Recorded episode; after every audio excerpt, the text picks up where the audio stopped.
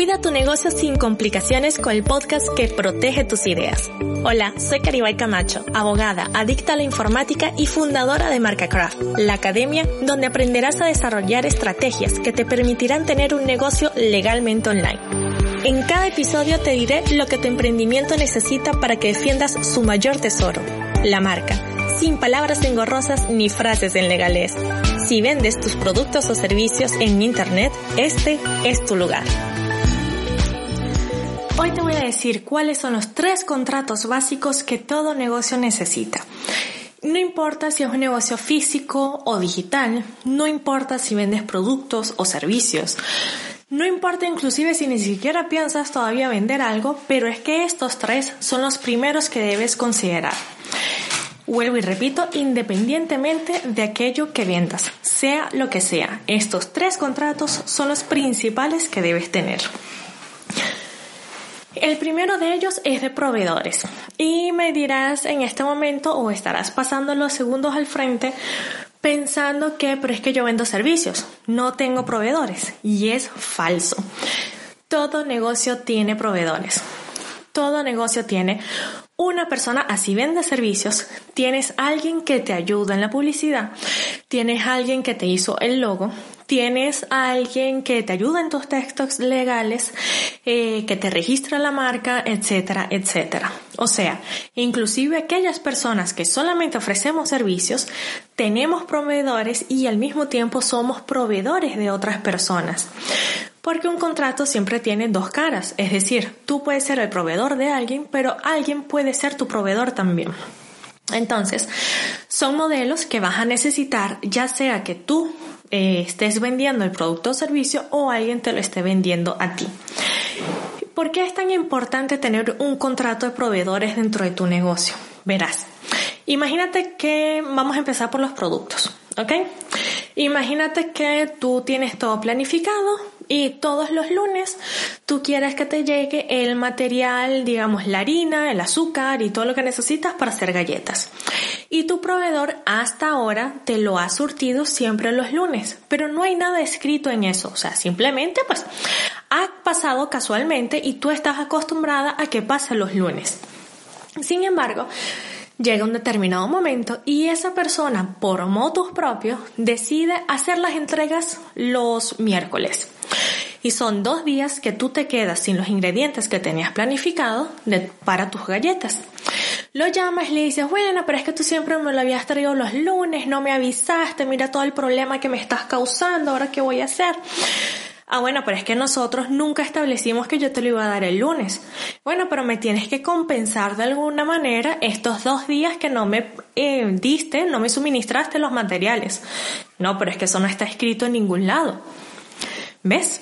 Aquí es cuando empieza el contrato de proveedor a tener más lógica y más sentido, ¿cierto? Vamos ahora con la parte de servicios. Y después te voy a dar otro ejemplo de la parte también de productos, pero vamos con la parte de servicios. Eh, resulta, ok, que yo te digo, mira, eh, una vez al mes yo voy a revisar todas las bases de datos de Europa y voy a verificar si hay alguien que está o no mm, intentando registrar una marca similar a la tuya. Ah, bueno, ok, perfecto.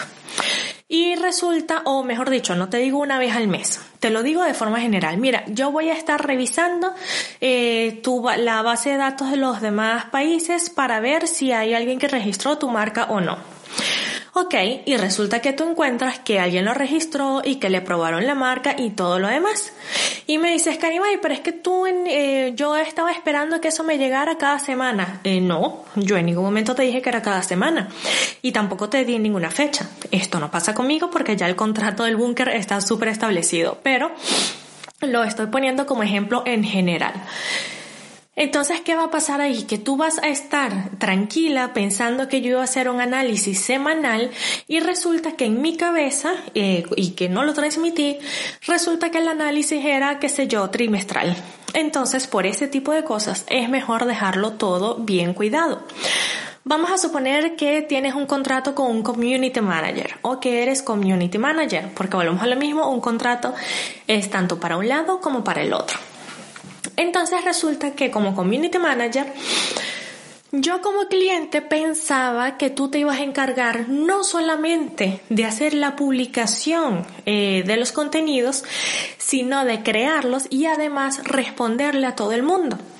Y resulta que tú como community manager pensabas que yo tenía claro que lo único que ibas a hacer es esperar que yo te diera los contenidos y tú los ibas a publicar con los mejores hashtags, en los mejores momentos, me ibas a decir eh, que le cambiara quizás el texto, no sé. En fin. Y yo como cliente pensaba que tú me ibas a entregar un informe semanal de cómo íbamos y que me estabas asegurando 100.000 seguidores y tú como community manager pensabas que yo tenía claro que en ningún momento estabas asegurando 100 mil, mil, dos seguidores o lo que sea. Si esto no lo estableciste en un contrato, imagínate todos los problemas que puede haber, inclusive en el área de derechos de autor. Vamos, por ejemplo, a imaginar que tú eres un ilustrador y que yo tengo una imprenta. Tú me diste entonces las ilustraciones para colocarlas en unas sudaderas, franelas, remera, como le quieran decir. Y esa imagen yo decidí ponerla en otros lugares y venderlo aparte. En ningún momento establecimos que yo podía hacerlo, pero es que tampoco establecimos que yo no podía hacerlo. Entonces, por eso es tan importante un contrato de proveedores. El segundo contrato que recomiendo muchísimo es el de servicios. Viene un poco de la mano con lo anterior, ¿ok? Y es que si tú ofreces servicios o vas a recibir servicios, siempre lo ideal es que esa persona pueda firmar un contrato, así sea un asistente virtual. Y en todos estos contratos siempre, siempre es muy importante que consideres las cláusulas de propiedad intelectual y lo que tiene que ver con la confidencialidad.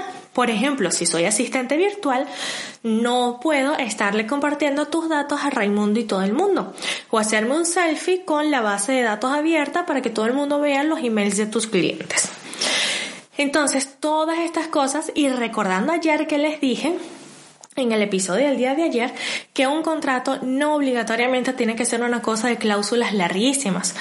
Puede ser un formulario, puede ser un documento que se firma virtualmente, puede ser un correo electrónico, puede ser un sinfín de cosas, pero lo importante es que establezcas de una manera clara, precisa, directa, sobre todo directa.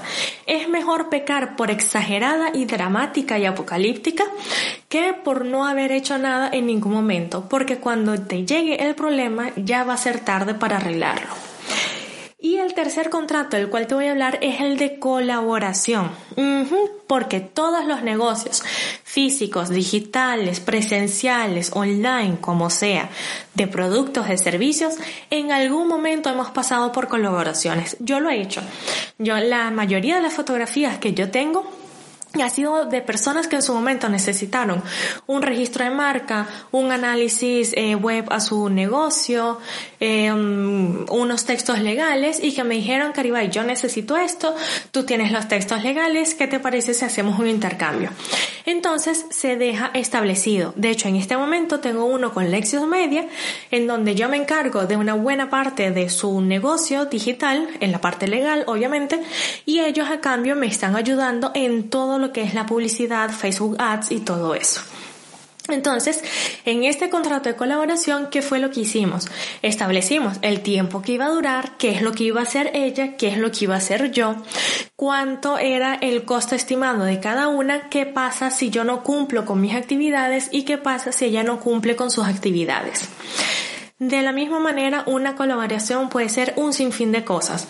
Yo te mando una remera, yo te mando una ilustración a cambio de que tú lo publiques en Instagram. Recuerda, en el episodio de ayer habíamos hablado de todo el contrato que puede ser gratuito, puede ser un intercambio, puede ser dinero, puede ser de un sinfín de maneras. Así que para no hacer este episodio más largo, dime por favor si te ha gustado, déjame un mensaje en Instagram a través de Caribay Camacho y si no tienes Instagram o algo así, puedes ubicarme por correo arroba caribaycamacho.com. Hasta mañana. Y esto ha sido todo por hoy. Me encantaría saber tu opinión sobre lo que hablamos, así que escribe en Instagram a arroba caribaycamacho y cuéntame si el episodio de hoy te ha servido para tu negocio o si tienes alguna duda. Nos vemos en el próximo. Chaito.